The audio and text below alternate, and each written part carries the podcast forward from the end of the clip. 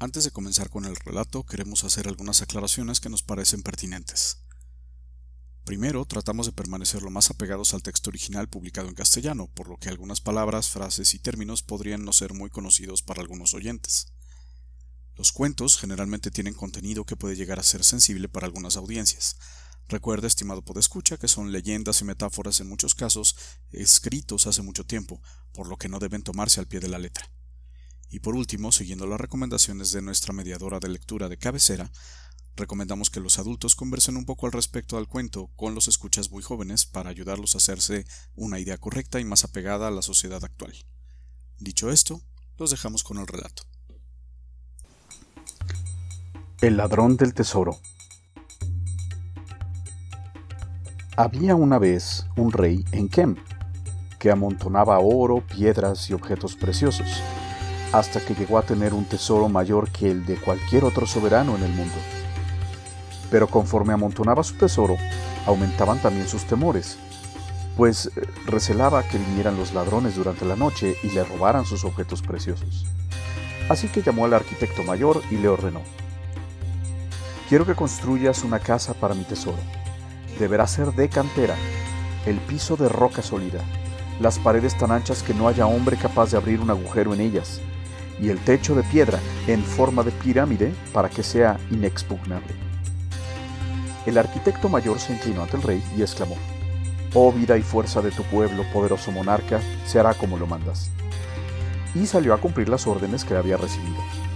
Puso a todos sus canteros a sacar y cortar piedra día y noche, a acarrearla y colocarla, a alinear los anchos muros hasta construir encima, finalmente, una pirámide la gran cámara del tesoro quedó en el centro.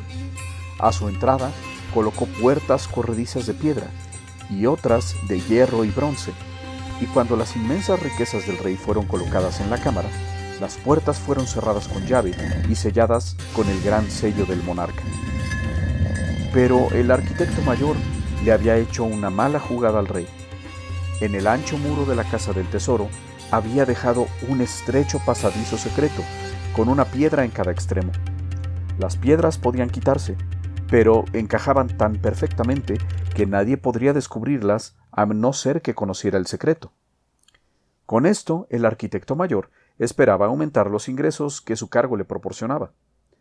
No los aumentó mucho, sin embargo, pues una grave enfermedad lo atacó, apenas terminada la casa del tesoro, y poco después murió. En su lecho de muerte, empero, reveló el secreto a sus dos hijos, y tan buen uso hicieron de él al morir su padre, que no tardó el rey en darse cuenta de que su tesoro desaparecía a pesar de las precauciones tomadas. No lograba entender el soberano cómo entraban los ladrones, ya que los sellos reales y secretos nunca fueron violados, ni siquiera maltratados. Pero el tesoro seguía disminuyendo, y por fin ordenó al rey que se colocaran hábiles trampas cerca de los cofres y vasijas en donde desaparecían los objetos valiosos. Las trampas fueron colocadas, y cuando los dos hermanos volvieron a entrar por, por el pasadizo secreto, el primero en cruzar la cámara cayó en una de las trampas. Comprendió inmediatamente que estaba perdido, así que gritó, Hermano, he caído en una trampa, y toda tu habilidad no podrá sacarme de ella. Tal vez haya muerto para cuando el rey venga a averiguar si ya cayó el ladrón del tesoro, pero si no he fallecido, me someterá a tormento hasta que hable, y por otro lado, el mismo rey o alguno de los guardias reales me reconocerá, y al hacerlo, te capturarán también y moriremos los dos. No queda pues otra solución, sino que saques tu espada, me cortes la cabeza y te la lleves. Así moriré rápida y fácilmente, y nadie me identificará, y tú, cuando menos, te salvarás de la venganza del monarca. El segundo hermano trató de romper la trampa, pero al ver que sus esfuerzos eran inútiles, y al comprender que efectivamente era mejor que muriera solo uno de ellos y no los dos, hizo lo que su hermano proponía. Salió por el pasadizo secreto, colocó cuidadosamente la piedra, y esa misma noche enterró con todo respeto la cabeza de su hermano. Al día siguiente, muy temprano, se presentó el soberano en la cámara del tesoro, y como ignoraba la entrada secreta, se quedó atónito al contemplar sujeto en la trampa el cuerpo sin cabeza de un hombre. Tampoco esta vez habían sido violados ellos.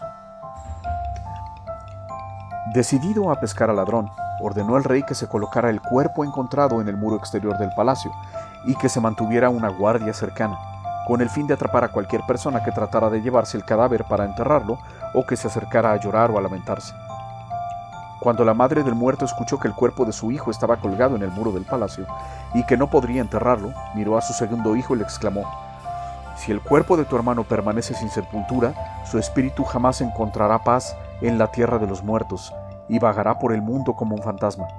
Tendrás que recobrar su cadáver para enterrarlo, o de lo contrario, iré con el rey y le diré que tú eres el ladrón del tesoro. El muchacho trató de convencerla, diciéndole que bastaba con que la cabeza estuviera enterrada, y que por otro lado era preferible que uno de ellos permaneciera sin sepultura y no que murieran los dos. Pero la madre no quiso escucharlo, y por fin tuvo que prometerle lo que le pedía. Se disfrazó como un viejo comerciante, cargó dos borricos con pellejos de vino y se dirigió al camino que pasaba enfrente al muro del palacio. Al acercarse, empujó a los borricos y cortó disimuladamente uno de los pellejos que llevaba cada animal, de tal manera que el desperfecto pareciera causado por alguna pieza de los arneses, y que los soldados creyeran que se había producido al chocar los borricos entre sí. El vino empezó a correr por el piso, y el falso comerciante lloraba y se lamentaba a gritos, fingiendo contrariedad que no atinaba cómo salvar siquiera uno de los pellejos. Los soldados acudieron rápidamente en ayuda del viejo, o más bien en ayuda de ellos mismos, pues se dedicaron a vaciar los pellejos estropeados y cuando terminaron de hacerlo estaban ya bastante alegres. El viejo, eh, para entonces, se había hecho amigo de ellos, y para demostrarle su gratitud, les regaló el otro pellejo y se sentó a echar un trago con ellos. Y no supieron negarse cuando les ofreció otro más. Al terminar este último, estaban ya más allá del bien y del mal, y tirados por el suelo, roncaban con las bocas abiertas. Tan pronto como oscureció, el falso comerciante bajó el cuerpo del muro, lo cubrió con los pellejos vacíos y lo cargó sobre uno de los borricos. Tras cortar un mechón del cabello de cada soldado, volvió triunfante a su hogar, mostró el cadáver a su madre y lo enterraron antes del amanecer. Cuando el sol salió y el rey descubrió que el cuerpo había sido robado, su furia no tuvo límite, y los soldados pagaron caro el haber bebido vino y por su negligencia. Cueste lo que cueste de encontrar a ese hombre, gritó el rey, y decidió disfrazar a su hija como una doncella noble de un país extranjero, y la instaló en una hermosa tienda en las afueras de la ciudad. La joven se comprometía a contraer matrimonio con el hombre que le refiriera la acción más ingeniosa que hubiera hecho durante su vida, así como la más perversa. El ladrón del tesoro adivinó al instante quién era la extraña doncella y por qué deseaba averiguar lo que le preguntaba.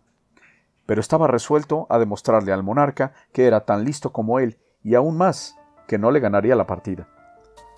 Visitó a la princesa al caer el sol, llevando consigo, escondidos bajo su capa, el brazo y la mano de un hombre muerto recientemente. Hermosa doncella, espero que serás mi esposa, le dijo.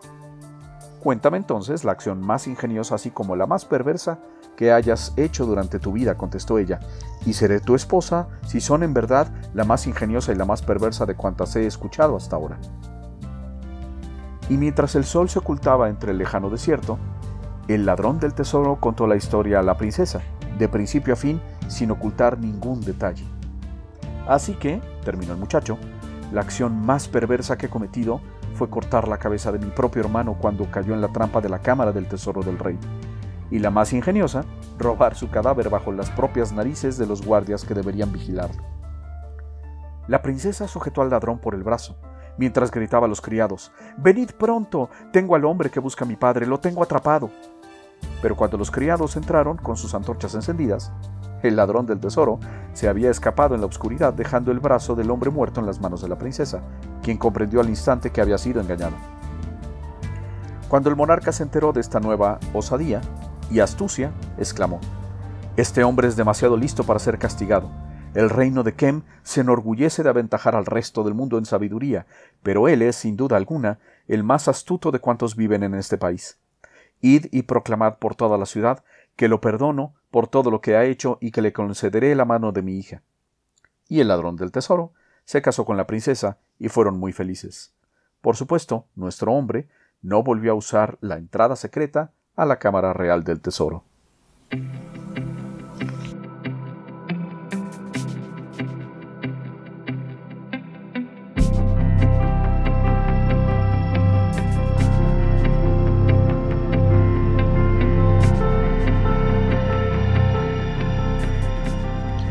Esta narración pertenece al libro Once Long Ago, Había una vez, los mejores cuentos infantiles de todo el mundo, de la editorial Golden Pleasure Books de Inglaterra, 1962, con la versión en castellano de Mercedes Quijano de Mutiozábal.